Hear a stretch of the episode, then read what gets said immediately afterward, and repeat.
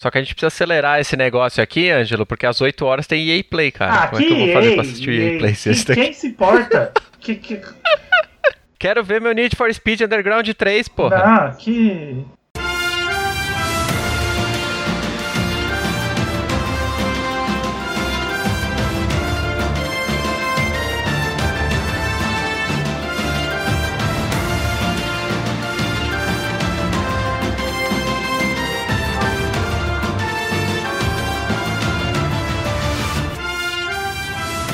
Sejam muito bem-vindos ao podcast, o seu podcast do meu Nintendo.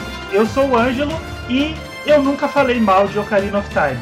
E quem tentar provar isso, eu apaguei os tweets, tá? Então não vem tentando dizer que eu falei mal de Ocarina of Time, não, porque não, não tem tweet nenhum lá eu falando mal de Ocarina of Time. Nunca critiquei. E eu sou o Flávio e não confia naquela coruja, hein? Ela troca lá os 5 não, você vai ter que ficar ouvindo ela eternamente. Quando ela tá de pé, parece que ela tá de cabeça baixa. Quando ela tá de cabeça baixa, parece que ela tá de pé. Porque a coruja é muito estranha. Ela inverte tudo. Não chega perto dela, não. Não dá pra confiar. Ela é estranha. Eu sou o Tutu e eu defendo sim o Water Temple, só que eu só defendo na versão do 3DS, né? Do 64 Não não. tem como. Indefensável. né? Ai, ai. Eu sou Renato Seveniani, o convidado para estragar a festa de hoje. E eu queria estar aqui tomando um copo de leite do Lon Ranch, mas não é Não dá. possível. No máximo, é... Deve ser no bom. máximo dá pra tomar esses leites de caixinha aí, que mais é leite, né? O negócio. Mais leite. Você é, vê. é. Água sanitária, é é leite, né?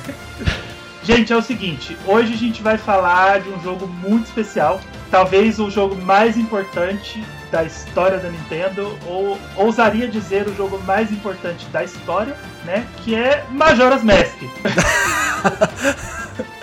Então, gente, foi bom vir aqui conversar esses 20 minutos com O vocês. Tô indo jogo do embora. 64, o, jogo, o melhor jogo do 64, o melhor jogo da Nintendo, o melhor jogo da vida, Majora's Mask. A gente tá aqui pra falar, é pegadinha. Mentira. Não, a gente já fez o episódio de Majora's Mask, queria ter feito na live, porque a gente não teve essa ideia antes. Mas a gente vai falar de Ocarina of Time hoje, e é, Ocarina of Time não dá, né? Ocarina of Time é o, o Nenê, né? Ele é, ele é, ele é, sem brincadeira, ele é um, um dos jogos mais importantes para a indústria de games, porque ele definiu a indústria como ela é hoje, né? Quando os jogos foram pro 3D, alguns foram, né? meio assim, nossa, e outros tentaram, alguns estão tentando até hoje. Ê, Sonicão da massa.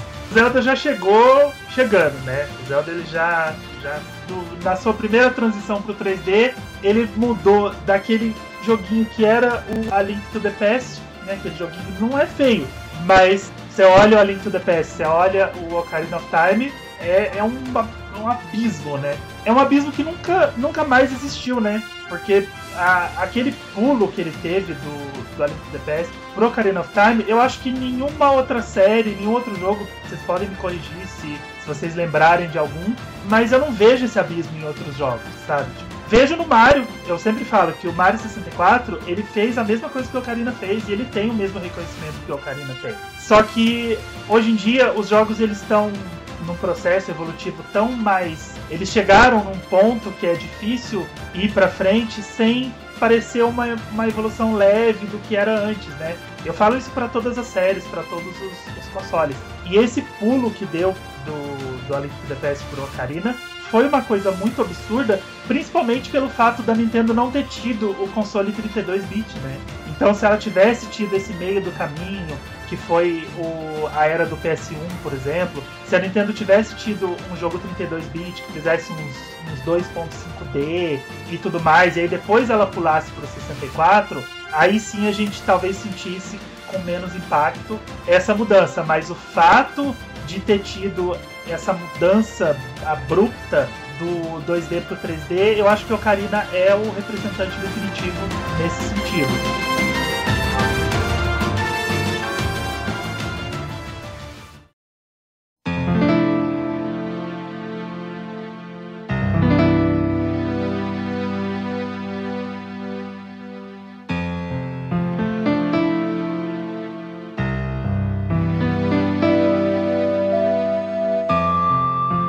Passar para o nosso convidado, porque nos episódios de Zelda, a gente sempre coloca o convidado na berlinda, né? Então a gente põe ele para falar e aí a gente vai seguindo de acordo com o que ele fala. Porque a gente não tem pauta, eu até trouxe A gente vai malhar Trou- o. trouxe meu caderninho aqui hoje. com uma coisa ou outra, mas não, não, é, não vem ao caso. Foco hoje é o Renato. Então, o garoto novo, o menino novo. Então, menino novo. Eita, vocês não me avisaram dessa responsabilidade. Mas a gente não aí. avisa. Isso é uma A sacanagem. gente nunca avisa. O- é, é, É- arquivo é confidencial. É. Você está no arquivo confidencial. Então agora. Isso aí, na verdade, não é novidade. A gente fala isso todo, todo episódio de convidado, né? E, e isso é pra, Pra testar se- seu- Eu não ouço o podcast há dois do anos, Renato, cara. Sinto muito.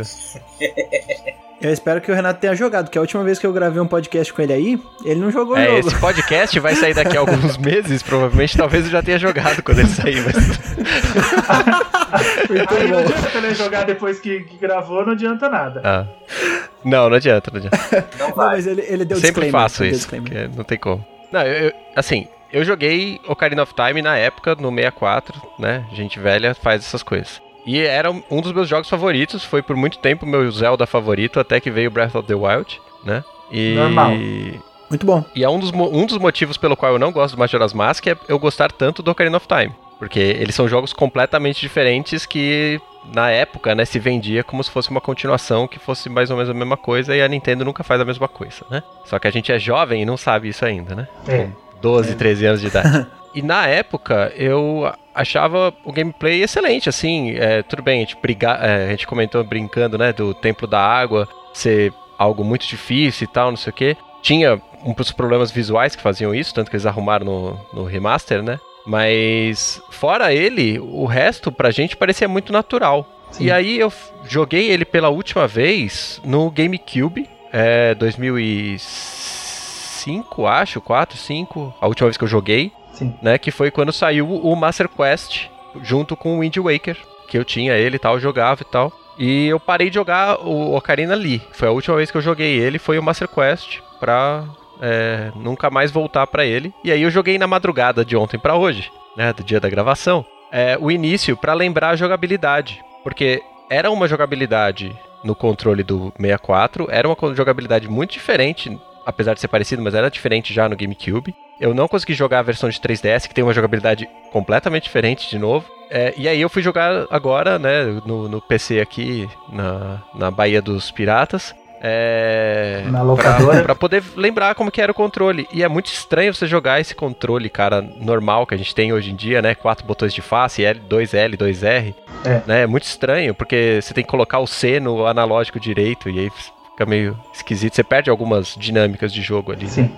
Mas é, foi bom pra relembrar essa parte. E, cara, é muito gostoso jogar esse jogo, cara. É muito delícia. Sério. É, é um jogo que tem 24 anos, é isso? 22, anos. 22 anos. 22 anos. Cara, tem 22 anos o jogo. Você joga hoje e ele é melhor que, sei lá, uns 30, 40% de AAA que tá sendo lançado, sabe? Porque você joga ele como se ele fosse um jogo atual. Vai, se ele fosse um indie bom, assim, sabe? Aqueles indies que os caras capricham e tal. É esse jogo, cara. Ele é lindo, maravilhoso. Agora, dá pra se perder bonito nesse jogo e não é só na Lost Woods, cara. Ele, ele não te pega pela mão, Não, não, cara. Ele te larga. A nave é chata? A nave é chata. Mas ela te larga, cara. É muito doido. Vocês lembram de, dessa sensação de estar perdido naquele espaço gigantesco de, de Hyrule Field, não? É, eu acho, inclusive, que ele, pela primeira vez, Zelda fez um mundo aberto bem competente. Porque tinha muito. E é engraçado falar de mundo aberto, porque não era exatamente mundo aberto, né? A gente viu é, adventos muito mais importantes depois de Ocarina of Time, né? O GTA 3,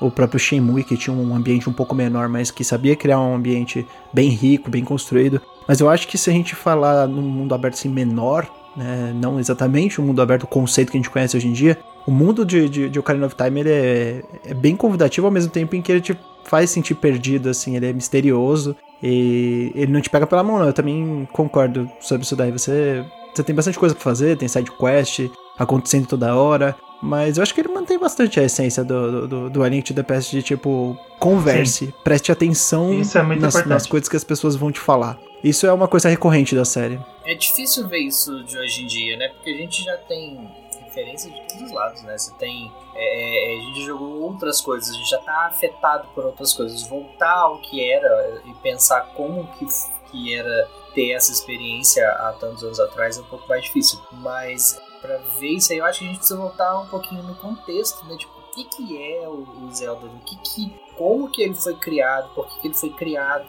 por que ele é tão importante, né? Eu acho que precisa voltar nesse contexto. E aí a gente chega no ponto ali que a Nintendo tinha um, um console novo, 3D, ela estava aprendendo a lidar com isso, e, e, surgiu o Super Mario 64 com o controle de stick, né, que onde permitia você controlar o personagem melhor e tal, controle de câmera. E aí o Zelda ele dá um, um, um pulo um pouquinho mais para frente e adiciona comandos ali de gatilho, né, o Z-Trigger, que vai te posicionar melhor e tal. Então, tudo isso, o, o Miyamoto ali junto com, com, a equipe da, da Nintendo, eles estavam criando esse tipo de, de, de, coisa. Então, tudo que a gente pegava, tudo que, nós, que a gente ia fazer naquele jogo era novo, era a primeira vez. Eu não, sabia como andar num ambiente 3D e o, o jogo ele precisava te ensinar. Então, eu, eu, acho que ele é muito importante nisso, em criar e ensinar pra gente que estava pegando ele pela primeira vez. É o que o Angelo estava falando sobre a questão de você ter uma revolução, uma mudança, uma quebra de paradigma gigante na franquia, eu acredito que isso tenha vindo só no Breath of the Wild. A gente viu uma mudança significativa é, estética no Wind Waker, a gente viu uma, uma, uma, certa mudança no Skyward Sword, que a gente já, já conversou lá no episódio, que ele teve uma linearidade maior, mas realmente uma quebra de paradigma foi do A Link to the Past pro é, Ocarina of Time e quando chegou o Breath of the Wild. Aí as coisas mudaram realmente. Que ele veio depois do Skyward Sword e é também uma proporção e é bizarra, é, né? É uma porque proporção assim vê, colossal de Porque de se mudança, você vê o né? Skyward né? Sword linear, mais reto, e até um jogo pequeno, né? Com poucos cenários, com pouco lugar para você explorar, você fica voltando sempre nos mesmos cenários. E aí você é jogado naquele mundo do Breath of the Wild, aquela Hyrule bizarra, gigantesca. Realmente, dá, dá pra ter essa mesma comparação essa experiência de me perder no Ocarina of Time, eu não cheguei a ter exatamente por uma coisa que o Tutu falou. Prestar atenção em, no que, que as pessoas estão falando, porque assim, eu joguei o Majora primeiro, que é o Ocarina. Então. Tudo tá explicado agora. Que... tá tudo, tá tudo errado. No Majora's Mask, ou você presta atenção em tudo o que as pessoas estão falando, ou você não tem nada naquele jogo. Você não tem uma máscara, você não consegue pegar um item, você não consegue pegar um nada. Então, o Majora's Mask é o tempo todo você prestando atenção no que, que cada personagem quer, ir atrás do que ele quer, tanto que você tem o Bomber's Notebook. Se você não tivesse o Bomber, você nunca ia conseguir se lidar com aquele tanto de personagem pedindo coisa, querendo coisa e tudo mais. Quando eu cheguei no Ocarina of Time, a hora que eu vi aquele mundo, a hora que eu entrei naquela, naquela Hyrule lá, que você sai do, da Kokiri Forest e aquele mundo se abre para você, é enorme. Hoje você vê a escala, a escala ainda é grande, mas você vê mundos é muito maiores. Você vê cenários que são o Ocarina todo. É, o Ocarina todo é tipo um bairro, sei lá, um GTA da vida, uma, um pequeno vilarejo de um é. jogo gigante é, qualquer, aí, mundo aberto qualquer. Até um, alguns cenários limitados do Xenoblade 1 e 2 tem um, um, são cenários maiores que o Ocarina todo, se bobear. Mas quando você abre aquele, aquela, aquela Hyrule imensa e tudo mais, você fica deslumbrado, né? E tudo mais. Só que eu prestava atenção no que, que os personagens estavam falando e para onde eles me mandavam. O que pega mesmo no Ocarina é que é um vai e volta sem fim, né? Que você tem que andar por aquele mundo e antes de você pegar a Epona, você vai com o Link sempre rolando para ver se pega a velocidade. Você vai literalmente gritando pros lugares. Então você, às vezes você tá lá na Cacarico, aí ele fala assim: "Não, mas eu precisava de uma máscara lá do castelo". E aí você sai e você vê o castelo longe pra caramba. E você vai rolando, rolando uhum. até o castelo. Aí você tem que voltar rolando, rolando até, até a vila, porque você esqueceu não sei o que lá. Aí tem que entrar lá no, no riachinho dos horas. E ele é lá do outro lado do mapa. Então aquele mapa central. E a, e a pergunta a pergunta que não quer calar, rolar eh, vai mais rápido mesmo? Porque eu sempre tive a impressão de que eu tava rolando e não eu tava. Eu acho que o jeito mais rápido. rápido é Z-Trigger e ficar andando pro lado. Dar aquele. Eh, Cara... Os caras são tipo exploiter de Speedrun agora. Né? Eu sempre achei que rolar eh, acelerava o movimento do Link. Eu comecei a perceber que isso podia ser uma possibilidade quando o Wind Waker foi lançado. Porque quando, quando você rola no Wind Waker, ele dá uma travadinha. Então, no Wind Waker, você rolar desacelera o seu movimento. Como eu percebi isso no Wind Waker, que no Wind Waker dá uma desacelerada, talvez no Ocarina ele realmente dê uma acelerada no movimento e a Nintendo deu uma trava nisso. É, mas eu acho que é a mesma coisa. Rolar e andar é a mesma coisa. É, eu acho que não dá muita diferença não. Esse negócio, né, de ficar indo e voltando é meio cruel também, porque quando você tá nas, nas vilas, por exemplo, você tá no castelo, você tá em Cacarico, você tá nos Horas, o tempo passa devagar. E quando você tá em Hyrule Field, o tempo passa muito rápido. Então, você saiu de, de Kokiri Forest e foi até o castelo logo no começo do jogo, a primeira vez que você vai fazer, você saiu de manhã, você Sim. chega lá de noite. E quem nunca correu na direção do castelo e viu o portão fechando, e aí você corre, vai dar tempo, vai dar tempo, e o portão fecha na sua cara, Dá não tempo. jogou o Ocarina a experiência completa. Então, Aí você ficar matando, né? É aquela coisa, dá tempo, mas é tipo, passou, pisou na ponte ela começa a subir. É o que dá pra fazer. Sim. E, e, na verdade o tempo dentro das cidades ele não mexe, né? Ele, ele fica. Se você Ele é de dia, ele vai ficar de dia o tempo todo. Se você entrou de noite, ele fica de noite. Ele só vai mexer quando você tá em, em Hyrule Field ali. Ou então você usa a musiquinha pra, pra, pra alterar entre dia e noite. Esse negócio do, do Hyrule Field, distância e tal, é um negócio sem precedente, porque antes a gente tinha o Link to Past, né? A gente tinha outros jogos de, nesse estilo, mas eles eram bem menores por conta de capacidade, de, de sistema. Então o Nintendo 64 chegou com uma capacidade melhor e aí tinha o poder dos cartuchos de até 32 megas, né? Eu acho que era isso. E aí fazia com que podia que o console carregasse mais mais rápido. E aí você poderia podia ter ambientes maiores e mais largos ali, coisa que PlayStation não faz, né? Porque o PlayStation tem CD, precisa ler e tal. Vem até aquela questão do Silent Hill, né? Você não poder enxergar muito pra frente e tudo mais. O Nintendo 64 fazia. E aí a Nintendo usou e abusou disso. Então eles fizeram isso com o Mario 64, inclusive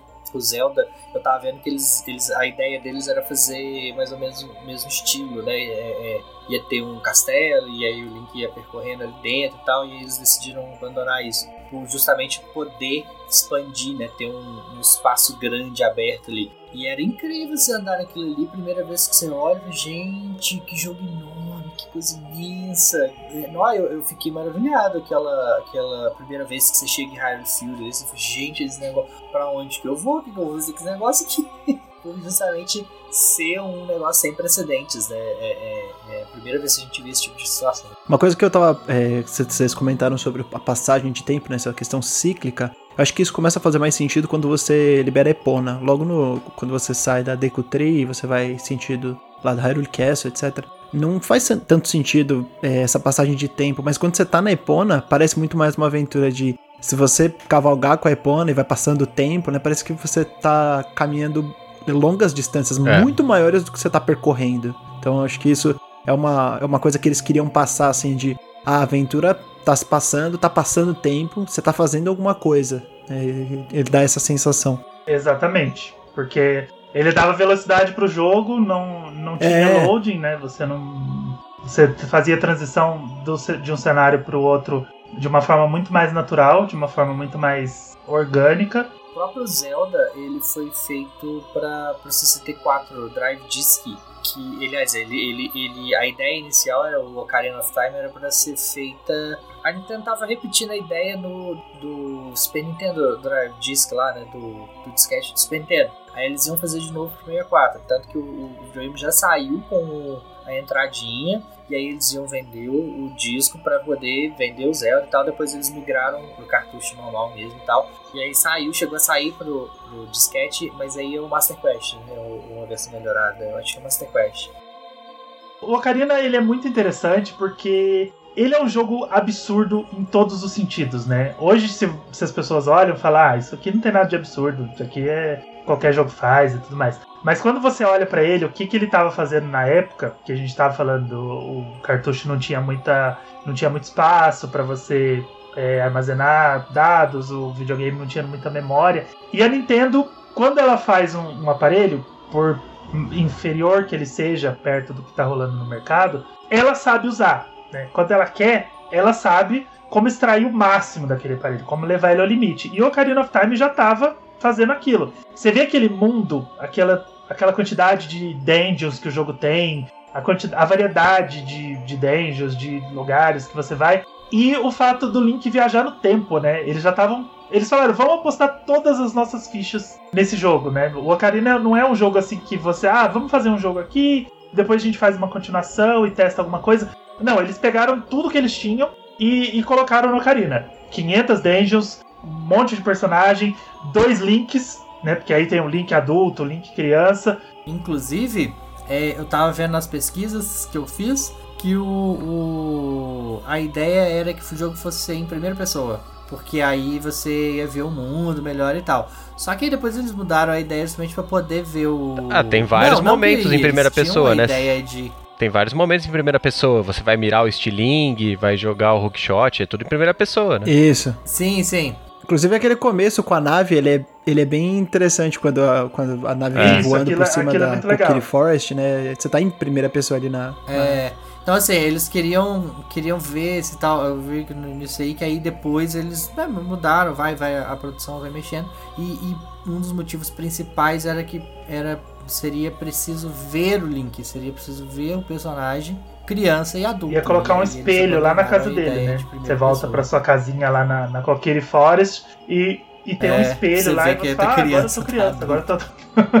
Miyamoto bem que gosta desse negócio de primeira pessoa. Depois ele veio fazer. Veio. veio na hora que ele viu o, o Arretro fazendo lá o, o, o joguinho que vir- veio a ser o Metroid Prime, né? Ele, ele viu ali a forma de enxergar o, aquele mundo e né, ali, ali ele encaixou a primeira pessoa direitinho. No Zelda ele, eles direcionaram para outro lado. Ainda bem. Mas eu acho que fica bem assim. E então, é isso que eu, é é isso que eu tava pensando. fica Porque o estranho falou, primeira ah, em primeira pessoa você ia ver o mundo melhor. É, Não ia, porque ia ficar muito estranho, ia ficar... Ele, ele, o propósito do, do Zelda é diferente do, do Metroid, né? O Metroid é um jogo tipo de exploração. Então, é assim, não. Ele é, in- ele é, É. exploração. Exato. Mas assim, a, a ideia inicial deles de, de ser em primeira pessoa é, ah, vamos pra ver melhor e tal. É. Mas eles abandonaram isso rapidinho. Deviam ter porque abandonado no Metroid Prime também. do Não, não, vamos lá, vai.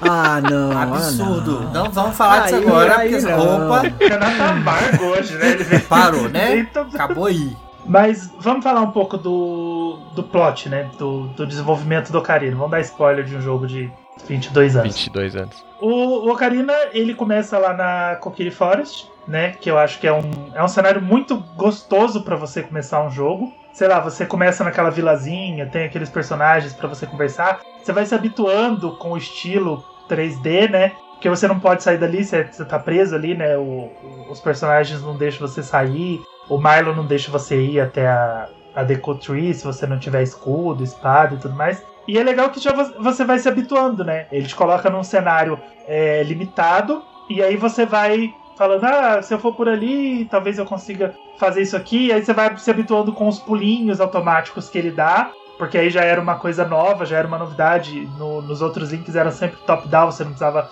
pular. Agora o Link tinha aquele pulo que já era automático. E, e eu lembro que quando eu jogava no Nintendo 64, eu errava muito pulo. Hoje jogando no 3DS, eu tenho um pouco mais de controle, porque eu já tô mais habituado, não sei se, é o tempo que eu fiquei jogando e tudo mais, mas eu tenho um pouco mais de controle. E eu lembrava que eu errava muito pulo. Eu subia numas plataformas e eu tentava pular e eu caía de uns lugares altos, aí eu tinha que subir, eu tinha que voltar tudo e tudo mais. Então é, é um lugar pra você ir se habituando, entrando nas casinhas, conversando com os personagens. Ao mesmo tempo que ele já começa a te mostrar o que, que tem fora dali de uma forma muito ampla, porque se você entrar na Lost Woods e for seguindo a música, você consegue ir para uns lugares já pro, pro, pro mundo dos Gorons, já pro, pro Hylian lá, pro Lake Hylian e tudo mais, só que tá tudo fechado. Só que você já consegue acessar alguns lugares. Você entra lá já lá na caverna dos Gorons, aí tem três pedras. E aí você não tem bomba, não tem como você entrar ali. E aí você volta. Então a Lost Woods ela já vai te guiando para alguns lugares específicos que você vai sabe que você vai ter que pegar itens para poder chegar lá depois. E aí você volta e faz a primeira dungeon, que é a Deku Tree. A primeira dungeon ela é muito icônica, né? Porque é por mais que, sei lá, o Renato falou que ficou anos sem jogar. A última vez que ele jogou foi no GameCube. Ele jogou ontem para lembrar, mas se ele não tivesse jogado ontem, eu tenho certeza que você lembra da Deku Tree, né, do formato Eu dela entrei por nela e eu lembrava tudo que tinha, cara. Então, você entra e você e você sabe o que, que tem que fazer e tudo mais. E então ele- eles criam cenários assim que você joga, sei lá, 20 anos depois e você sabe o que você tem que fazer, né? Você fala assim: "Ah, não, eu sei que eu tenho que subir aqui, vai ter um, um bicho aqui, E aí, aí tem aquela teia no meio e fala: Ah, não, eu lembro que eu tenho que pular lá de cima. Eu não lembro exatamente onde é, mas eu lembro que se eu subir, subir, subir, eu tenho que pular e eu vou quebrar essa, essa teia de aranha. Isso é legal porque a identidade, né, que eles vão criando para Zelda, todos os Zeldas são assim. Você tem identidades muito específicas para as dungeons, para os jogos e para os cenários. E o Ocarina já, Ocarina não estava criando isso porque os outros Zeldas já têm, mas estava criando isso num ambiente 3D, né, num ambiente de subir, descer e você visualizar todo o cenário. Inclusive, assim, é, eu acho que é, é, Zelda ele tem a série Zelda ela tem muita ligação uma com a outra, assim. E eu joguei agora, né? Eu joguei pra gente falar hoje, depois de ter jogado Link's Awakening, porque eu não tinha jogado Link's Awakening. Então, pra mim, Ocarina of Time é ali o que o Zelda até o A Link to the Past fez, só que em 3D. Porém, o, o Link's Awakening ele influenciou demais o Ocarina of Time de um jeito que eu não imaginava que era assim. Então, tipo, quando eu fui jogar o, o quando eu joguei o Link's Awakening, eu já tinha aqueles elementos ali, né? Elementos de Zelda. Aí quando eu joguei o, o, o Ocarina de novo, eu falei, gente, esses jogos são, são tem elementos aqui que não tá batendo, porque a data do Link's Awakening é anterior. Para mim, o, o, o of Time que criou os elementos de Link's Awakening, né? Era mais ou menos essa relação que eu tinha. Só que não, né? O, o Link's Awakening ele foi muito influente ali para criar os personagenzinhos né? Que tem o, o, o Mario e o Luigi, né? A Melon, o Link pular pela primeira vez foi no Link's Awakening. Muita coisa surgiu no Link's Awakening. Jogando de novo agora, pós Breath of the Wild, eu vejo que as três primeiras dungeons do Ocarina of Time, elas são muito parecidas com a, a os, os primeiros shrines ali do Breath of the Wild né? Que é, é, é meio que para te ensinar, meio ensinando ali a mecânica, como se locomover, como se mexer ali dentro e tal. Só claro, do Breath of the Wild é um pouco mais rápido, né? Isso acontece um pouco mais rápido. Mas o do Ocarina of Time eu acho que segue isso também. Então eu acho que a, a, a série Zelda ela, ela, ela, usa, ela repete muita coisa para adicionar elementos novos. Assim, é, tem muitas ligações entre os jogos, né? Eu acho bem interessante isso falou do pulo, eu acho que o pulo do, do Link vem do Zelda 2, né? Eu não queria citar ele aqui, mas. Né? Mas tem que, né? Faz, faz, faz se necessário. sim, mas eu sim. entendi, ele ah, tá sim, falando sim, do pulo não, não, que tá, é... aparenta ser e 3D eu acho, e ele pula sozinho. Ele pula pulo... os vãozinhos e tal. É, visualmente Isso. é parecido. É, mas eu acho que eles são. Eu acho que eles são diferentes, porque, para mim, o do Link's Awakening é um resgate do Zelda 2, que realmente o pulo do Zelda 2 é uma coisa boa do jogo, realmente. Pular é, é, é, bacana, tipo, é um elemento interessante do jogo, né? Apesar de não ter muita coisa que se salva, mas pular do jeito que a gente conhece com um botão dedicado a pulo ou com um botão customizável a pulo, é uma coisa que ele herda, que é. o Link's Awakening herda do Zelda 2. Já o Ocarina of Time já é aquele pulo automático, né? De ter um, um vão, né? E você seguir ele e ele pula.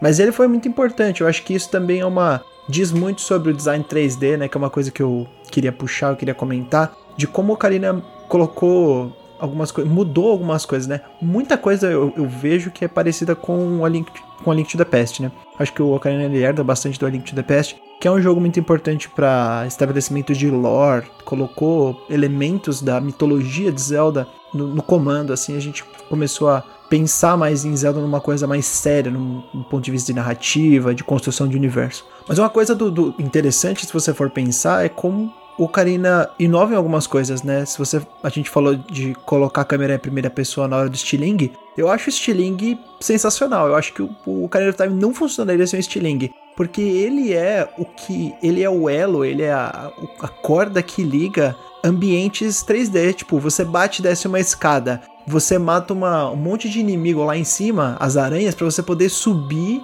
uma, uma parede escalável dentro da Deku Tree. E dentro da Deku Tree é um microcosmo de, da aula do, do 3D. Porque aquele negócio de você acessar diferentes andares, no Ice Palace, se eu não me engano, do A Link to the Past, você já tem de você pular e cair no outro andar e ter que fazer alguma coisa. Você só conseguir progredir naquele palácio, naquele, naquela dungeon, né? Porque você cai e você você pula num buraco e você vai chegar no outro lugar. Mas eu acho que isso é muito mais evidente no, no of Time, obviamente, né? Porque ele ter os andares se conversando e você podendo ver entre os andares, né? Porque é 3D, é uma coisa assim muito maior. Então eu acho que muita gente fala do boomerang, da importância dele, né? Ele também é muito importante, mas eu vejo que o sem o é, acho que o Canelo Time não, fun não funcionaria. Ele é um item assim, essencial pro 3D. Vai, é, o Stilink vai evoluir pra flecha depois. Né, no, no, sim, sim. É, ele começa com o Stiling, né? Com essa. É o conceito de atirar uma coisa e, e colocar.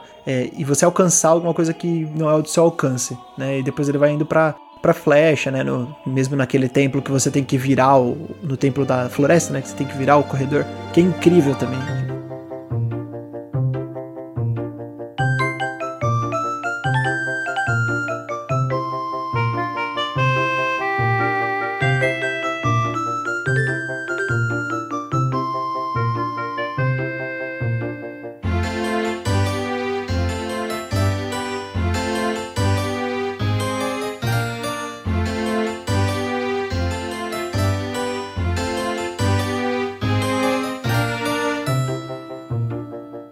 Gente, beleza, tem o Mario 64 que veio logo antes, né? Um ano e meio antes, mas os dois foram desenvolvidos meio que em paralelo, usando a mesma engine, basicamente, né? E no final elas se tornam duas engines diferentes, porque desenvolvimento dessa época era assim, né? Cada jogo tinha sua engine. E é interessante que as mecânicas que a gente tem no Mario, elas estão, de certa forma, no, no Zelda, mas elas são diferentes. Você vê notadamente como que os caras quiseram dar pesos diferentes para as coisas, né? O Mario, obviamente, tem o pulo e o movimento muito mais acelerado. O Link é, é já um personagem mais pesado, mais cadenciado a jogabilidade e tal. Só que aí ele ganha essa parte do da mira em primeira pessoa, né, do estilingue. E é curioso que eu acho que uma outra coisa que eles se emprestam, esses dois jogos, é do Miyamoto no final das contas, mas tudo bem, é design de level. Porque o Tutu tava falando do do design, né? De você ver o mapa inteiro e o Ângelo falou de você subir lá e pular e cair pela teia para poder estourar ela e tal. E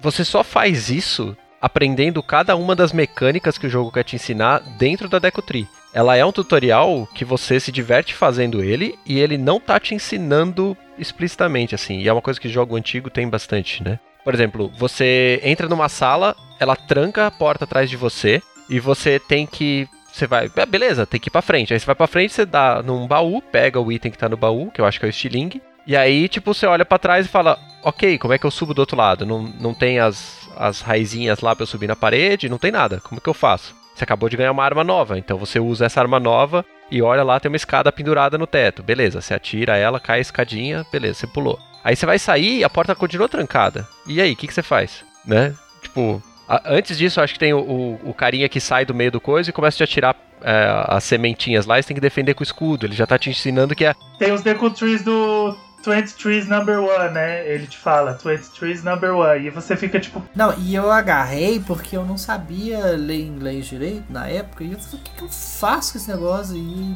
não, não... e aí você vai sair da sala, que é a última coisa, né? É, um, é tipo um pedacinho só da Deco Tree. E aí essas três coisas. Você pega o estilingue, você aprende a defletir com o escudo e você aprende a botar fogo nas coisas. É tipo uma sala, cara. Ele te deu três ferramentas novas uhum. em, tipo, três minutos de jogo. É muito louco, cara. Isso aí. E aí que eu tava falando, a, as outras duas dungeons do início também fazem isso. Né? A outra vai, vai aprender a usar a bomba, a da água lá você vai aprender a carregar objetos e tal. Você, inclusive que é, é algo que você faz no Ocarina, que é carregar um personagem, né? E o Link's Awakening também já tinha. Então você vai aprender a lidar com o boomerang e tal, nas três primeiras dungeons. As outras, elas vão, vão meio que usar esse aprendizado.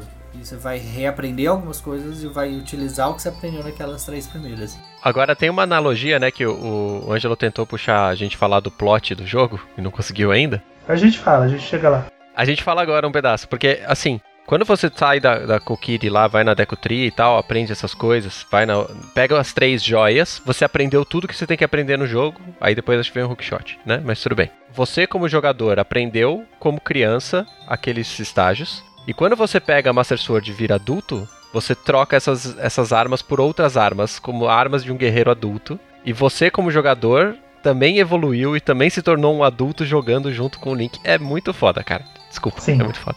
É engraçado porque, por exemplo, eu lembro muito bem disso quando eu tava jogando. Eu ganhei um monte de arma E aí, de repente, é isso que o Renato falou: você vira adulto. E as armas elas desativam. Você não, não pode mais usar as armas que você tem quando é criança. E aí eu ficava assim, tipo, eu não vou mais. Eu acabei de ganhar, sabe? Eu acabei de aprender. Eu acabei de, de descobrir como que, que faz isso. Como que eu vou usar essas armas agora? Como que eu vou ficar sem essas armas agora? Aí você conhece, começa a ganhar armas novas, você vai ganhando recursos novos. E aí depois você sabe que você pode reutilizar elas se você voltar a ser criança. Mas é um susto tão grande que você leva no começo, porque você acabou de aprender, você acabou de descobrir um monte de coisa nova e tá dominando aqueles recursos, e aí você de repente não pode mais usar. Você não pode mais usar nada. Esse negócio de você não poder as armas de criança, e é curioso, né? Porque o jogo é sobre essa jornada, né, de, do Link abdicando da infância dele para salvar Hiruli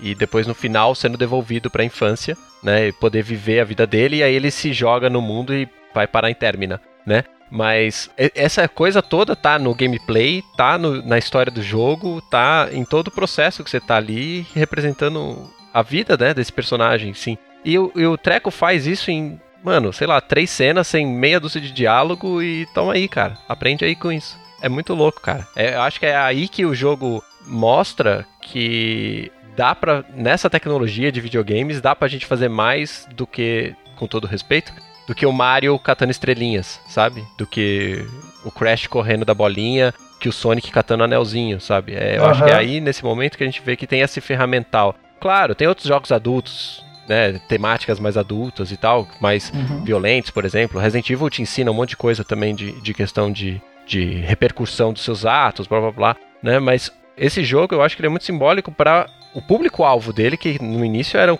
crianças, adolescentes, etc., né? De mostrar que existe todo esse caminho. E eu acho que falta um pouco em alguns jogos essas coisas, ou pelo menos da gente conseguir perceber isso de uma forma mais simples, né? Tipo, não ser só um joguinho de catar pecinha de, de quebra-cabeça brilhante. O legal do Ocarina é que ele é dividido em duas partes, né? Basicamente. Tem o começo do jogo, que o Renato tava falando. Você tem que pegar três pedras, e aí depois o jogo dá uma virada e ele expande de um jeito que eu não lembro se são nove dungeons, são seis dungeons, nove no total, eu não lembro direito. Acho que são mais cinco. Mais cinco, porque são os cinco sages, né? E tá certo. Que estão faltando. É, a sexta foi cancelada. a sexta foi cancelada. E... Ia ter uma sexta, mas eles, eles tiraram. Aí depois tem a, a, o final, né? Que é o, o castelo. Isso, aí dá nove. E é bizarro, né? Porque sei lá, pra um jogo dessa proporção, naquela época, meio que ninguém ia julgar a Nintendo se ela fizesse, se ela fizesse, por exemplo, dois jogos, né? Porque falar, ah, não, não deu, não coube. Mas não, é igual eu falei, no, falei antes, eles estavam querendo apostar todas as fichas. Então eles fizeram aquele jogo absurdo e ele é dividido em duas partes. Primeiro você tem que pegar as três pedrinhas e aí você coloca as pedrinhas lá no, no pedestal para abrir o Sacred Realm e tudo mais. E o Ganondorf te persegue, ele consegue pegar a Triforce, conquista o mundo e transforma o mundo num, no mundo dele lá de, de terror, só tem monstro e tudo mais. E aí você vai para a fase do Link adulto. E aí você tem um monte de dungeon para fazer, um monte de um monte de lugar novo para explorar, porque você você tá ali naquele mundo, você pensa, ah, tá, é, Hyrule Field é só isso aqui. Tem esse ah, o mundo é só isso aqui. Tem o Hardwood Field, tem aqui o Lake Hill e tudo mais. Mas aí você tem deserto, aí você tem um monte de, de outros cenários e fortaleza das piratas. E... Nossa, isso me deu um, um, Na época me deu um. Foi um blow mind, assim. Eu virava adulto, aí de repente eu consigo entrar naquele pedacinho aqui, aí tem um outro lugar enorme lá para trás. Ah, gente, aí tinha o deserto de todo tamanho. Eu falei, gente, que legal esse negócio. e aí eu não conseguia entrar, né? Eu, eu ia lá pra, pra, pro pessoal do, dos Gerudos, né? E, e, eu não conseguia entrar, porque não dá pra ir ainda. Então você fica nessa. Eu ficava doido pra voltar ali, o que, que vai ter lá atrás e tal. Nossa, era muito legal. É legal porque é, o mundo vai abrindo, né? Ele vai se expandindo é, na sua frente de uma forma que você nunca tinha visto antes. Eu mesmo tendo jogado o Ocarina depois, eu joguei o Major, o Major ele é muito limitado, sabe? Todos os cenários estão ali, tudo que você conhece do jogo ele tá ali já logo no começo. Então você tem uma. Mas é, é, é proposital, né? Tipo, né? um quer te fazer uma coisa, o outro quer te É, fazer ele- outra. né? exatamente. O, o Ocarina já era aquele mundão absurdo. Eles falaram, ah, vamos fazer uma coisa mais contida para exatamente pra não ficar a mesma coisa, né? Pra não ficar. Porque já tava usando a mesma engine, usou os personagens. A gente contou bastante sobre isso no episódio do Majora. E é incrível como o Ocarina te, te mostra aqueles ambientes, vai expandindo e vai aumentando. E aí tem aquele negócio, né? De ter uns lugares que você pode ir quando você tá criança, mas não, não acontece nada. Você tem uma ponte ali que você, você vai e você não consegue passar. E quando você tá adulto, aquela passagem tá aberta e você consegue explorar um pouco mais. Então é- ele é cheio de segredinhos e, e tem aquela ponte, eu não lembro exatamente onde é, que você pega um cuco e você se joga lá de cima, você tem que cair numa plataforma desse tamanhozinho pra pegar um piece of heart. Se você cair errado, você cai no rio, no, no rio e é levado pro cenário do Lake Hylia e você, você tem que voltar tudo de novo. O jogo é cheio de segredinhos, coisas de Zelda mesmo, né? Coisas que a gente vê em todo jogo de Zelda. É, e tudo traduzido, né? O, o, o- é, é o de novo, né? Que já existia isso em outros jogos, mas aí foi traduzido pro 3D. Então, aí ganha uma verticalidade, né? Ganha profundidade e verticalidade. Então, isso aí que você tá falando, que pular do alto, ou então usar de alguns truquezinhos pra você sair de uma parte alta pra baixo. Isso não existia, né? Tudo muito bem feito, muito bem, bem Sim, sim. traduzido de verdade. Acho que você não deve ter sofrido tanto, assim, mecanicamente, Ângelo, porque os jogos são muito parecidos, né? Apesar do Majora's rodar um pouco melhor e ter aquele negócio, a questão do pulo e tal, ele é um jogo um pouquinho mais bonito. Mas eu acho que na questão das, das quests, né, da- das missões, assim, e do, da motivação do jogo, você deve ter sofrido um pouco. Porque, por um lado, o Ocarina, ele é um jogo mais fácil. Ele não tem aquele negócio de você ter a obrigatoriedade do tempo, é, de você ter que tomar cuidado com o relógio para todas as coisas que o relógio funciona, né? Tanto pro tempo passando toda hora e você naquela urgência, quanto para os horários exatos para você fazer Sim. cumprir eventos para poder fechar as missões. Mas por outro lado, você não tem um caderno, né? Então você fica um pouco mais perdido.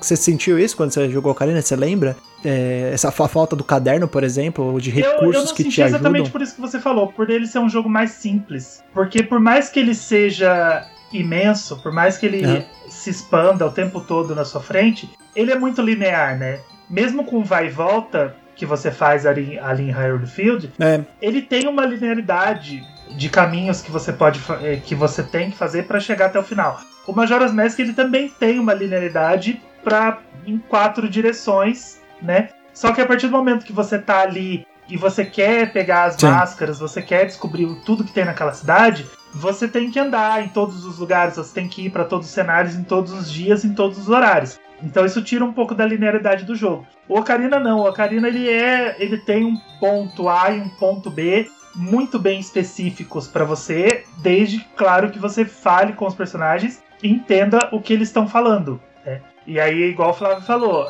na época o meu inglês eu tava aprendendo, não era dos melhores, mas tinha coisas que eu conseguia já entender e levar um pouco pra frente. Se eu ficasse travado em alguma dungeon, alguma coisa, era revista. Revista de videogame, Nintendo World, pra falar, ah, tá explicando aqui, ó, que você tem que andar e tem que pular naquele cenáriozinho assim.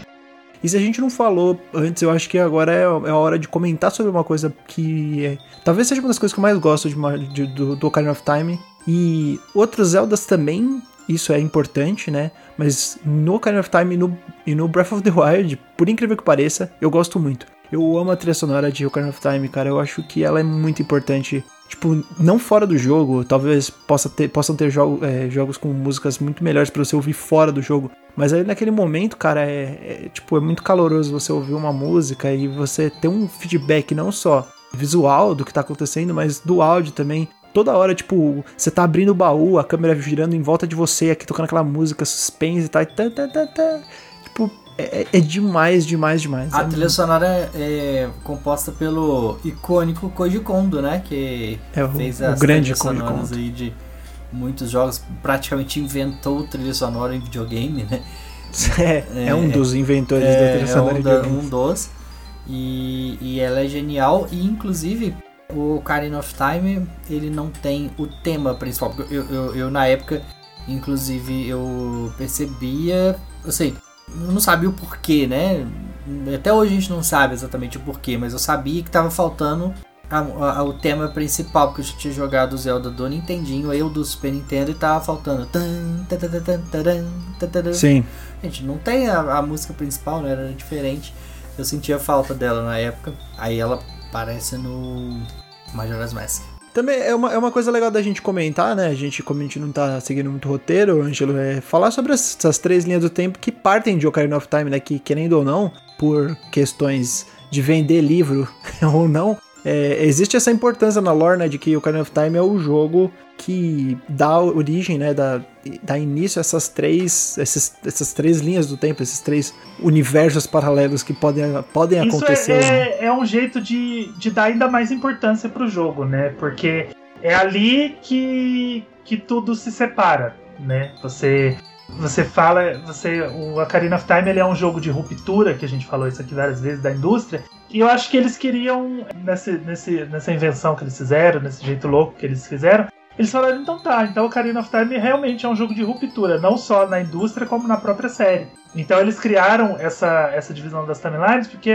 no Ocarina of Time você tem a possibilidade de três finais diferentes, né? Porque quando o jogo acaba, você volta no tempo e volta a ser criança. Como se nada daquilo tivesse acontecido, que é, é uma parte importante do plot do Twilight Princess. A gente falou lá no episódio 15. E aí, eles pensaram, poxa, mas e se você não tivesse voltado a ser criança, se você tivesse terminado e o mundo segue dali, beleza. A, a ideia de universos paralelos, né? Escolhas que você toma criam universos paralelos. Mas e se o Link tivesse sido derrotado pelo Ganondorf? E aí você já tem mais uma. É, mais um universo paralelo. E aí eles decidiram criar esses três universos. Eles pegaram três jogos que eles já tinham lá, na, na três jogos que já tinham sido lançados, Ali, na, ali eles estavam ali no, no boteco, né? Aí eles puxaram o, a, um papel, falaram qual que já saiu. Vamos lembrar qual saiu. qual que a gente pode encaixar aqui? Como assim tem Zelda 2? O que, que é isso? Quem que fez isso? A gente precisa encaixar Zelda o da Capcom 2? aqui. Não, esse daqui tira. Ele é tão Droga, legal fora do esquema. trem. Deixa ele lá. Porque assim, o Majora's Mask ele já é a continuação direta do Ocarina of Time do final que existe no jogo, né? Que é você voltar a ser criança. E aí você tem o começo do Majora's Mask, que é lá uma continuação direta. Aí eles pegaram e falaram assim: não, mas beleza, o Majora's Mask é uma continuação do Ocarina of Time, mas Nintendo inventou a timeline. sabe, ah, o Wind Waker também é, é uma continuação do Ocarina of Time. Não, mas e se o A Link to the Past também fosse uma continuação de Ocarina of Time? É, todos querem ser continuação de Ocarina of Time. Aí eles criaram as três timelines. E assim, eu que sou fã mais novo da série, né? Eu gosto muito de Zelda e quando saiu Breath of the Wild, né? Que é o meu jogo favorito da vida, não o mais importante, mas é o meu favorito. Ele ficou todo mundo, tipo, conturbado. Nossa, mas e agora? Porque tem Korok e pode ser do Wind Waker, mas tem um outro elemento. Falei, cara, não importa, velho. Vão arrumar uma desculpa aí, vão falar que tá é, convoluto, tempo convoluto, vai ser tipo igual Dark Souls 3. não, não tem explicação. Tá todo, tudo tá acontecendo ao mesmo tempo. É, porque o, acho que eles fizeram esse Breath of the Wild desse jeito agora, que junta as três, porque eles já estão de saco cheio de tentar encaixar os jogos, né? Mas era melhor não ter feito, né, amigo? Você faz a merda e depois você quer limpar, é mais fácil não fazer a merda. Não, e se eu não me engano, no último livro, é, não sei se é no, no Enciclopédia lá, no azul, que eu não tenho, né? Eu tenho só o, o vermelho e o verde. Parece que eles. Eu não sei se é nele que tem uma timeline que mudou alguma coisa. Um ou outro título foi trocado. Não sei se é o. O A Link Between Worlds tinha entrado num livro, Não, aí depois. ele não, foi o livro publicado Between depois. Worlds não tava no livro, né? No Hyrule História. Aí ele era. Aí foi publicado depois. E aí parece que um ou o outro lá estão trocados de lugar. Agora eu não, não, não lembro exatamente. Eu falei, cara, você decide onde vocês querem colocar. Parece Resident Evil, tipo, ah não, Não, a agora história é Resident Evil aquela 2 que não tá no seu coração. É só Resident Evil original. Cara, não importa. O como eu interpretei Zelda sempre foi assim. É meio que a, é por isso que a lenda é uma coisa que o pessoal tá contando. Tipo, aconteceu no passado e estão contando. Tudo bem, são várias lendas. O Wind Waker não é pra ser confundido com Ocarina. Eles são diferentes. Ou, por exemplo, aquele lá que é do, do Vat. Eu não lembro qual é, o Minish Cap. Minish Cap. É, o Minish Cap. O Minish Cap, que é contra o Vat, não tem nada a ver com, com Ganon, que é o Ganondorf. Mas, tipo, muitos deles, por exemplo, Twilight Princess, poderia ser uma interpretação diferente de Ocarina of Time. Ou próprio Link to the Past poderia ser uma interpretação diferente de Ocarina of Time. Tipo, aconteceram, são heróis diferentes, né? Sempre foi para mim assim, tipo, não é o mesmo Link. Isso é uma coisa que parece que não entra na cabeça das pessoas. Não é o mesmo Link, é uma lenda. Sim, isso não é mesmo. Isso tem que, tem que deixar bem claro para quem não joga, para quem não conhece, porque Sim. existem jogos Isso. específicos que são o mesmo Link, no caso Ocarina, Majora, Sim. Wind Waker, Phantom Hourglass, é o mesmo Link. Breath of the Wild, Breath of the Wild 2 e tudo mais. Só que eles vão reencarnando de formas diferentes. Isso eles deixaram para explicar bem depois, né? Porque eles explicaram no Skyward, no Skyward Sword. Por que, que existe essa encarnação da Zelda, por que, que o Ganondorf é sempre ruim e tudo mais. E, e, ele tá sempre indo atrás do Link, então ele amaldiçoou o Link a reencarnar várias vezes e ele ia aparecer sempre que o Link estivesse lá para poder destruir ele. Então, o jogo, o, quase o último jogo que saiu, deu uma retrocedida e tentou explicar isso até de uma forma legal assim. O Skyward Sword ele é melhor como timeline de todos os jogos do que a própria timeline que foi criada ao mesmo tempo que o Skyward, né? Foi o, o especial de 25 anos, que saiu Hyrule Story, Skyward Sword e tudo mais. Mas o próprio jogo, jogar Skyward Sword é uma experiência muito melhor para entender a série como um todo, as reencarnações e tudo mais, do que ficar lendo timeline, ficar tentando entender pelos livros e tudo mais. Tá ali no jogo, sabe? É muito mais, é muito mais interessante, é muito mais legal você ver a história do demais e, e ver a história do da Hylia lá no, no primeiro Demaisão jogo. da massa. Que a Zelda Pistola sempre fala o Demaisão, né? Que morre de dor de cotovelo. Porque acho, que, acho que a Hylia deu um fora nele, ele ficou. Hum, não gostei vou reencarnar pra sempre e vou, vou encher o raio do saco. É o né? boy lixo. É, é o famoso é, macho escroto, né? O demais é, é, o, é a definição do, do boy lixo.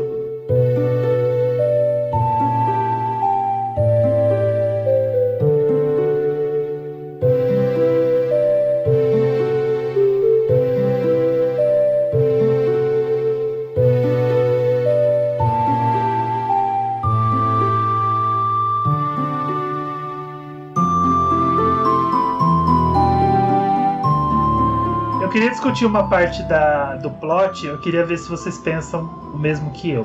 O Link ele tem uma encarnação diferente. O Link e a Zelda eles têm encarnações diferentes em cada jogo e relacionamentos diferentes, né? No Skyward Sword eles são claramente um, eles se formam, se tornam um casal. Tem alguns jogos que eles eles têm relação de servitude e relações muito diferentes. O Ocarina ele é interessante pelo seguinte: ele conta a história bem por alto, assim como todo Zelda faz, né? Que você tem que ficar montando o quebra-cabeça.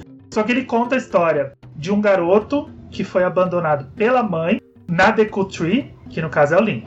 E ele foi criado como um Kokiri, mas ele é um Hylian, beleza? Daí tamo, tamo no mesmo caminho. E aí ele encontra a Zelda, que é uma menina que tem a mesma idade que ele, dos mesmos traços, cabelinho e tudo mais. E ela só tem o pai. Então, eles são irmãos gêmeos no Ocarina of Time. Vocês já pararam para pensar nisso? Que o Link, é, pela primeira vez, o Link ele é da família real, só que ele foi sequestrado. Não sequestrado. O Ganondorf ele queria o poder e o, o jeito de conseguir o poder era infiltrar na família real. E a mãe, que no caso seria a rainha, ela fugiu com o Link para separar os irmãos para que o poder da Triforce que cada um deles tem na mão não fosse pego com tanta facilidade pelo Ganondorf, porque se você lê o mangá do Ocarina, aparece no, no jogo aparece só uma sombra, né, cavalgando e levando a criança. Se você lê no mangá, aparece um traço do rosto dela e ela tem brinquinho, sabe, orelhinha, cabelinho é, assim pro ladinho, igualzinho a Zelda. Então, eu sempre pensei que eles são irmãos gêmeos. Eu acho que eles só não são gêmeos na sua teoria, porque eu acho que a Zelda é mais velha. Mas você você pensou também que ele é da família real. Ele foi, ele foi levado do castelo pra. Faz sentido.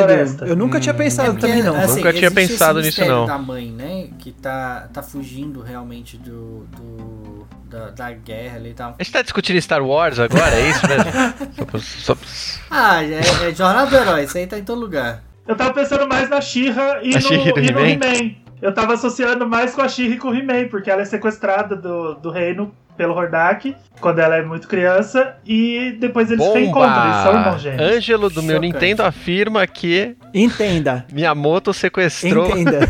Link e Zelda são irmãos gêmeos. Sequestrou o Link. Eu sempre pensei que ele que fosse assim, porque quando você encontra Zelda, ela fala que ela te, ela te conhece de algum lugar, né? Ela te reconhece, ela é. olha pra você e fala Tem que ela de já te parece que ela já te lugar. viu em algum lugar, sabe? Ela tem, ela tem essa, essa lembrança muito remota de quando eles eram bebês ainda, ficou, sei lá, na cabeça dela. E, e quando você encontra Zelda, você só vê o rei, né? Que é uma tradição nos jogos, você só conhece o rei de Hyrule, né? Você nunca conhece a rainha. E a rainha, ela fugiu com o Link e morreu quando ela entregou ele pra Deku Tree. Então, no caso, é, todos esses relacionamentos que eles já tiveram, de namoradinhos, de tudo mais, esse seja o mais importante, porque o Link é da família real. Ele veio, ele é um herói que ele foi, ele faz parte da família real. E eu, eu sempre, sempre tive isso na cabeça e eu nunca vi ninguém discutindo isso. Eu falava, só eu que penso Só- isso. só Tipo, você que pensa isso. Só, só eu que tive essa, essa ideia. Nossa, eu nunca tinha pensado nisso, mas faz sentido. É, faz sentido. A gente falou no episódio do Majora que o Majora ele tem as músicas tristes, eles têm as músicas aquelas músicas pesadas que te incomodam. E aí a gente tava falando da trilha do, do Ocarina, que ele não tem uma música principal, mas ele tem uma trilha que logo no começo ele já te mostra que você vai ter uma aventura Sim. épica, né? Isso o Tutu falou no episódio do Majora. Quando você entra naquele Hyrule Field, aquela música ela já te Ela te joga pra frente, pega né? assim pelo, É muito pelo heróico, braço né? e fala, te joga pra frente e fala, ó, essa é a aventura que você vai ter. E você já tem o, o tom da aventura ali, né? Naquele tema do, do Hyrule Field. Então você já, já sabe o que, que você vai ver. E toda a trilha é permeada assim, sabe? Com músicas épicas, qualquer dungeon que você entra, qualquer lugar que você vai, lá no, na fortaleza da- das piratas, das Gerudo e tudo mais. Sempre com uma trilha muito épica, e isso já dá o tom da aventura. Então, a trilha é importante, ela não tem uma, uma música central, ela tem um- diversas músicas importantes, mas é a trilha de Zelda faz você se sentir criança, principalmente a de Ocarina, né? Porque a gente jogou numa época bem mais pra trás. Hoje, se eu ouço a trilha do Skyward Sword, por exemplo, é uma das minhas favoritas. Mas não traz aquela nostalgia. Traz uma coisa muito gostosa, uma coisa muito aconchegante. Só que quando você ouve as músicas de Ocarina, você volta, né? Eu acho que a, música,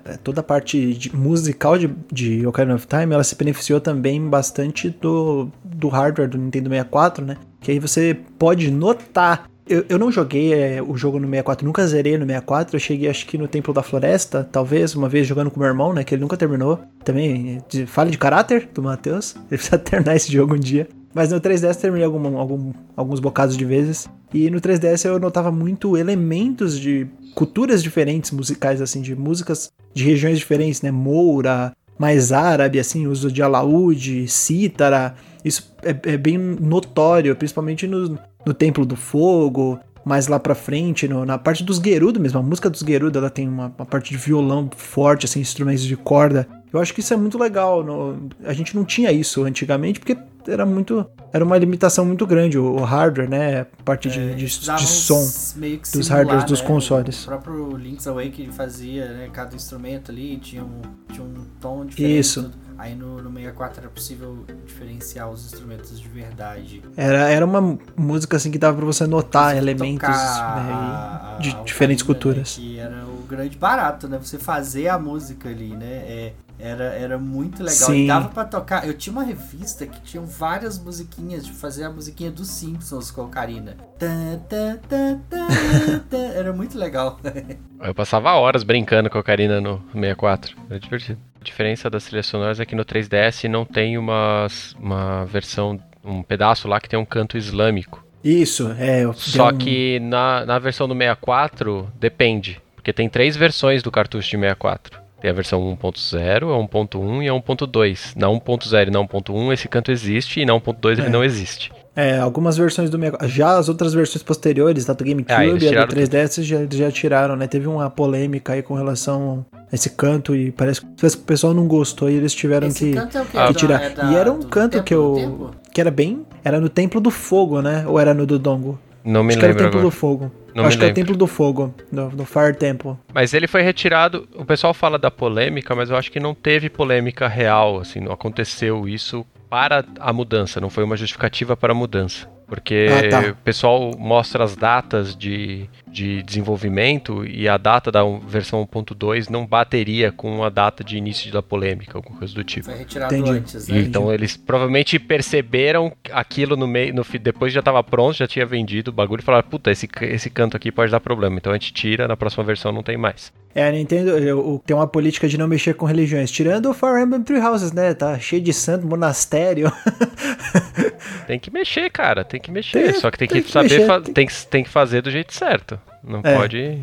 É, é, ela faz bastante isso porque, por exemplo, no Animal Crossing, é, ela tem os feriados religiosos, Natal, Páscoa e tudo mais, só Sim. que ela muda os nomes. Aí é Bunny Day, aí é Jingle Day, que é o, é o bichinho lá que você. Os, ele põe, ela põe os nomes dos bichos, Jingle e Bunny e tudo mais, e põe o nome do feriado, pro feriado, porque é um feriado mundial, né? Não tem como você ignorar num jogo que se passa em tempo real um feriado. Só que aí, pra não ficar parecer que ela tá pendendo pro lado de uma religião ou de outra, ela muda os nomes e aí muda a estética do feriado. Falar, ah, hoje é feriado, o mundo inteiro tá de, de folga, ninguém trabalha, e você vai curtir o Bunny Day. Aí 25 de dezembro é um dia que é feriado no mundo todo, e você vai curtir o Jingle Day. Então ela vai mudando, e isso exatamente para não ter problemas futuros. Então acho que foi o que aconteceu no Ocarina of Time. Eles perceberam que se tratava de uma música de uma religião específica e eles falaram é melhor a gente tirar essa música na, no- quando o jogo foi feito eles não sentiram que isso podia impactar de alguma forma e aí depois eles perceberam já falaram "Ah, vamos fazer uma versão nova do cartucho e a gente substitui essa música para evitar ter problemas no futuro e aí pronto a gente a gente faz essa troca aqui e, e coloca outra música Então, eu queria fazer assim. Vocês têm dungeons preferidas, momentos preferidos, personagens preferidos? Acho que o Templo da Água é o preferido de todo mundo. O meu é. O meu é. É, acho O é meu é. E eu falo isso com, com boca cheia, cara. É, Acho esse templo sensacional. Eu, eu não joguei a versão de 3DS, assim, mas é aquela coisa, eu, eu achava complicado entender o Templo da Água, mas eu não desgostava dele na época, eu não achava ele ruim, tipo, com a minha cabeça de 12 anos de idade, eu não achava ele ruim. Agora, eu sempre gostei mais do- dos que mexem com fogo, templos de fogo. Toda vez que tem alguma coisa assim, eu sempre gostei mais. É, é uma temática Sim. que me agrada mais do que o Templo da Água, sempre, por exemplo. sempre. Então, Eu, eu sempre gostei das temáticas de fogo e uma coisa me deixou muito feliz, não no Ocarina, mas no Wind Waker, é que eles trocaram, porque o Zelda é sempre assim, né? É o templo da floresta, fogo Sim. e água. E geralmente com os mesmos povos, né? Com os mesmos povos, que é tipo, às vezes Deku ou Kokiri. É, e aí exatamente. é, Goron e Zora por último.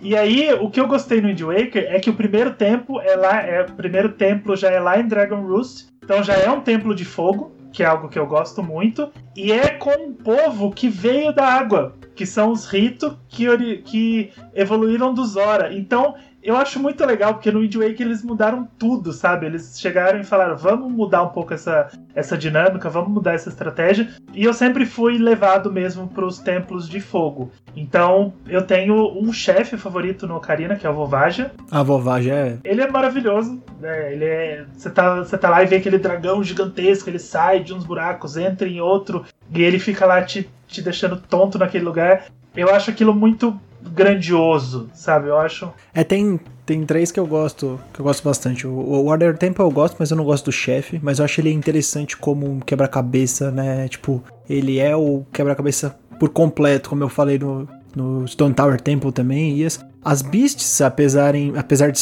não serem dungeons tradicionais, elas funcionam assim também. Ela é uma coisa mais inteiriça. Não é resolve sala, vai pra outra, pega a chave, resolve sala, vai pra outra. Mas o, o Water Temple, ele me passa muito essa sensação de para e presta atenção não no que você tá resolvendo, mas em tudo que tá à sua volta, porque vai ser importante. E eu acho que ele é, é- essa dungeon puzzle é uma coisa que me atrai bastante. Mas eu também gosto muito do da floresta, né, que tem o Phantom Ganon. Achei ele muito legal, inclusive ele tem aquele momento de você retorcer, né, a, o corredor, puta, é, é muito bom. Sim, aquele, aquele momento do corredor dá, dá uma vertigenzinha, né? Que você vai andando, ele vai girando. Sim. E apesar do, do Water Temple ser meu favorito, depois de rejogar e tal, na primeira vez eu acho que eu não notei tanto, mas Eu acho muito até poético o que acontece no Spirit Temple, que é você resolve metade quando criança você, e você resolve metade quando adulto. Cara, é, é incrível, porque aquilo lá só aconteceria no Ocarina of Time. Porque só no Ocarina of Time você é adulto e criança no mesmo jogo. E é isso é aí muito que eu, absurdo. eu- o- você falou dos meus dois tempos preferidos, que é o, o-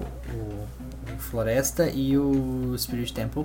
Que o Floresta, ele é. Eu fui jogar, fui jogar ele agora de novo. E eu gosto da música, eu gosto da ambientação, eu gosto do, do- do- dos chefes dele, dos mini-chefes, dos fantasminhas. Aí o cenário que roda, e aí você tem que fugir aquela mãozinha. Primeira vez aquela mãozinha chata, que a bagaça daquela mão parece.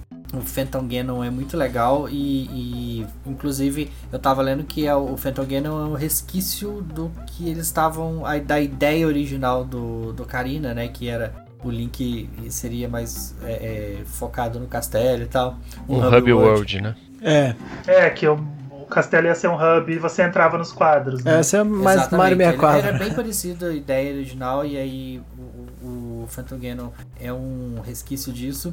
E eu gosto muito do- das bruxinhas, dos quadros. Nossa, eu acho o Templo da Floresta, ele é um dos meus preferidos da franquia inteira, assim, eu percebi agora dessa vez que eu joguei. E o Spirit Temple é tão legal, aquele na hora que você pega o escudo que reflete. Pô, isso era, isso era uma Hum. grande novidade pra época. O Mirror É, Shield, você, cara. Você tá lidando ali com iluminação, né? Luz, luz de, de- do jogo, você transferir a luz de um lugar pro outro.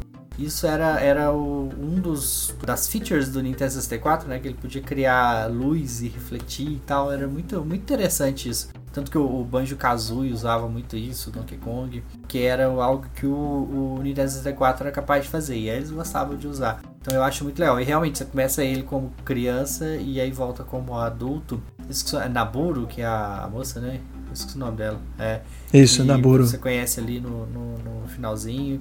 E aí ela se, se torna um Sage. Ah, eu acho isso muito legal.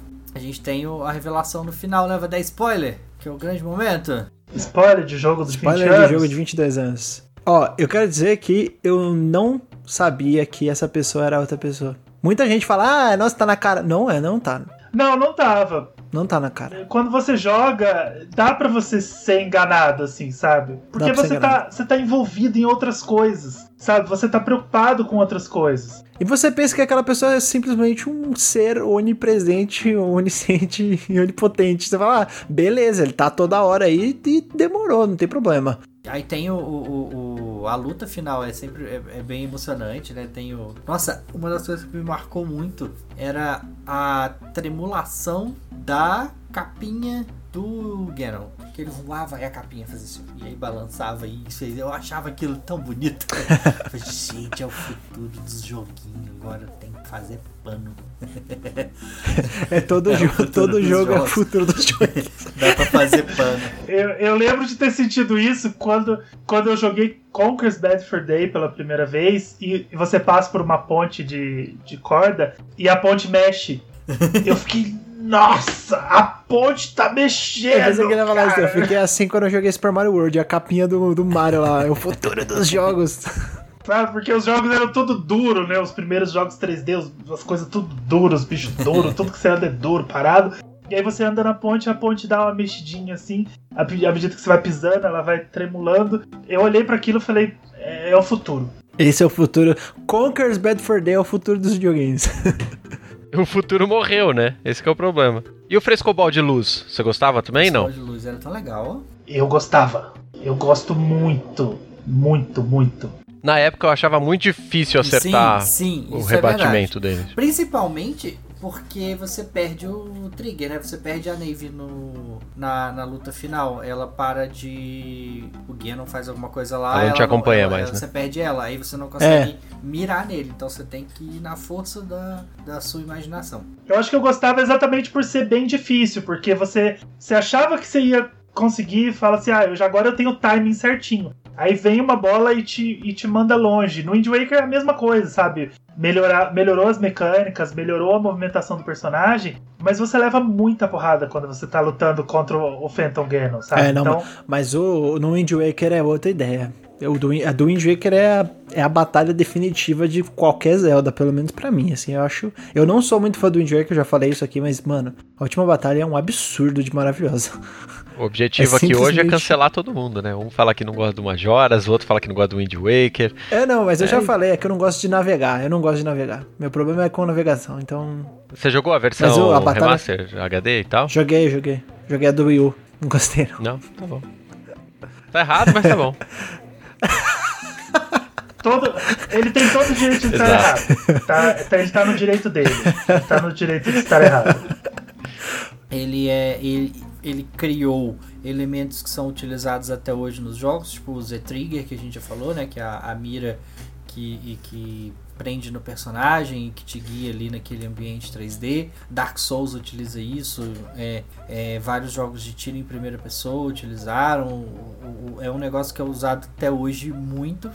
Ninguém conseguiu é, é, inventar uma solução melhor para isso. Então é, é realmente é um dos jogos mais importantes. Eu, eu, eu, eu costumo comparar, isso é uma coisa minha, tá? gente? É, é pode pode ser errado. Não é verdade absoluta, Eu tá, costumo gente? comparar ele com o Cidadão Kane no cinema. Porque muita gente fala, né? é, eu vi isso em alguma. Não foi eu que inventei também, né? Eu vi isso em algum lugar, eu concordei, eu, eu, eu costumo repetir isso. Ele é o Cidadão Kane, por quê? Porque o Cidadão Kane, ele não inventou nada que ele tá fazendo, mas ele usa daquilo ali de uma maneira, ele, ele cria fo- eh, formas de contar a história através do, de posição de câmera, de posição de personagem, de, de diálogos. E o, o Zelda ele faz mais ou menos isso, né? Nada daquilo ali o Ocar- Ocarina of Time criou, né? Algumas coisas assim, mas muitas coisas já existiam, já tinha gente fazendo aquilo ali há muito tempo. O próprio stick de, do, do controle do 64, ah, a Nintendo não a Nintendo inventou um, um controle por stick, mas ela aperfeiçoou um ponto que você consegue utilizar e, e- e popularizou dali pra frente. Vieram outros, e aí que é o que veio, veio o ponto do Cidadão Kane. Vieram outros depois que fizeram aquilo ali de forma melhor, mais aperfeiçoada e tal, mas se não tivesse aquele ponto inicial, talvez os outros também não teriam tido essa ideia, né? Então, eu acho que sim é um dos jogos mais importantes que a gente tem em todos os tempos aí, porque criou e, e aperfeiçoou e definiu muita coisa que a gente tem até hoje.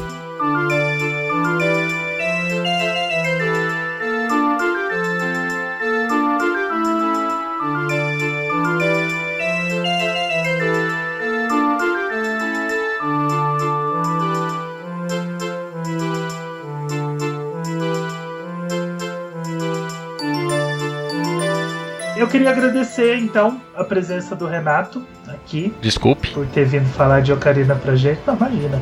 Tá desculpado. Tinha que ser você, quando a gente falou, ah, vamos gravar Ocarina of Time. Eu falei, o Renato. Renato do Meia Lua. Nossa, a gente, a gente decidiu, a gente decidiu isso tipo, no primeiro episódio de, de Foi Zelda mesmo. que a gente ia gravar. De Zelda. Ah, já vamos pensando nos próximos aí. Eu, ah, e o Ocarina, como é que vai ficar? Ah, é o Renato. tipo, É o Renato. episódio 5. É difícil falar de Ocarina of Time, cara. É tenso. É. É complicado, porque no, no primeiro, o nosso primeiro episódio de Zelda foi a Link Between Worlds, né? O Daniel já tava ali, né? Posicionado, pronto. Aí a gente falou, vamos, vamos fazer a Link Between Worlds, vamos chamar o O Daniel Daniel. tava sobrando, a gente catou ele na rua e colocou na van. Eu acho que, que vale lembrar só assim, passar por alto, né? Que a gente não. não- a ideia não é fazer um- coisa mega aprofundada sobre o jogo, passar todos os detalhes, não é mais um bate-papo entre a gente pra. Esse não é o cast definitivo sobre Zelda Ocarina of Time? Talvez seja, né? Talvez é isso aí. Tanto que quando a gente faz isso, a gente já fala desde o primeiro episódio de Zelda, desde o episódio 5 com o Daniel, que os nossos episódios de Zelda, eles são os únicos que são feitos sem pauta. Todos os outros episódios, eles têm uma pauta, eles têm um roteiro que a gente desenvolve antes de gravar. Os episódios de Zelda, nenhum teve pauta. A gente nunca fez pauta nos episódios de Zelda, porque é sempre pra ser uma conversa sobre o que a gente lembra ou do que a gente é, viveu com o jogo. Então, o ideal é passar por todos os jogos da série com essa nostalgia da gente poder lembrar do jogo. A gente rejoga quando a gente vai gravar. Eu não consegui jogar ele inteiro, o Flávio jogou ele inteiro há um mês Eu atrás. tive tempo isso. Eu consegui jogar metade do jogo, mais ou menos, porque aí você tem outras coisas pra jogar. Você... É, um mês atrás a gente ia gravar, né? Faz uns dois meses. É. E a gente, a gente a gente tenta jogar, não dá tempo, porque a gente tem outras coisas pra jogar, tem jogo pra analisar. Foi legal porque o Renato é Ocariner e tinha que ser ele pra, pra falar do jogo com a gente. Então, Renato, obrigado Agradeço sempre a possibilidade de falar de joguinhos legais, bonitos, cheirosos, né? Sempre uma honra estar participando aqui também. E jogos que quebraram paradigmas da indústria, né? Então é, é fácil falar, né? Assim É. assim é tranquilo, É né? tranquilo, Seu- tranquilo. Seu trabalho foi fácil hoje. Porra! Ah, não, Moleza. quero ver. Vim defender jogo ruim aqui. Defender Skyward Sword. Eu venho defender jogo bom. Quero ver você vir falar de Metroid Prime Federation Force. Aí eu quero ver. Eu confesso que esse eu nem cheguei perto. Preferi, preferi me manter longe. Poxa, que triste. Que perda gigante pra sociedade gamer. Pra encerrar, eu só, eu só queria comentar aqui a lista do Metacritic. é super confiável, entendeu? Ah, acredito. O primeiro jogo, Zelda Ocarina of Time, com nota 99.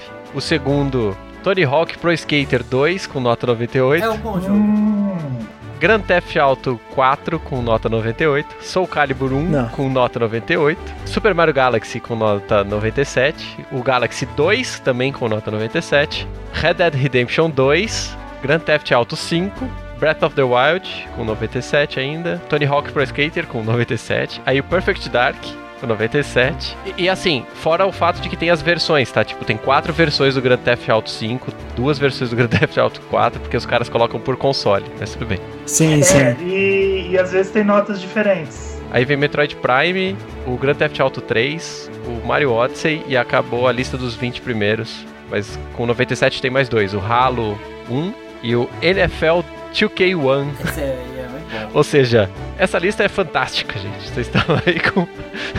E outra, tem uma coisa importante que o pessoal não, não fala. O Metacritic não foi criado antes do Ocarina of Time, foi criado depois. Quando saíram essas notas, elas foram notas que já tinha todo mundo conversado sobre o jogo. É. Já era uma, uma opinião comum de que o jogo era um absurdo. Não teve ninguém que foi lá na, na dúvida, tipo, todo mundo É, meteu 100 lá, um- alguém colocou 98 e ficou 99, tipo... Algum rancoroso falou assim: ah, não acho que é Eu dou 100 10 não. Vou mundo. dar 99 aqui, aí Eu caiu. dou 100 pra, pra qualquer. Renato, faz aí seu jabá. Conta pra gente, conta pro pessoal que tá ouvindo onde que você escreve, o que que você faz, o que que... então, supostamente.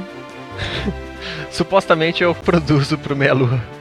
Pro Meia Lua, meialua.net, que já foi Meia Lua pra frente soco, né? O nome gigantesco. Já foi meialua.sexy, Já foi meialua.sexy quando a gente adotou a delícia com mais afinco. E, e, supostamente eu produzo podcasts e coisas do tipo lá, mas ultimamente tá, a vida não tá permitindo muita coisa assim. Mas o Caio faz lives todos, toda semana, pelo menos umas três ali no, no- na Twitch. Então, meialua.net barra lives. Você pode ver lá os vídeos no YouTube também, meialua.net barra vídeos, vai direto pro canal lá bonitinho. Então sigam nos Twitter, Instagrams e Facebooks, fale com a gente e ouça a palavra da delícia, que é o nosso, nosso lema aí da. Que é o lema do Meia Lua. Muito legal. E segue também o Meia Lua no Twitter. Vocês estão como só Meia Lua? Arroba Meia Lua. Meia Lua é Meia Lua. F Soco. Isso, é arrobas antigas.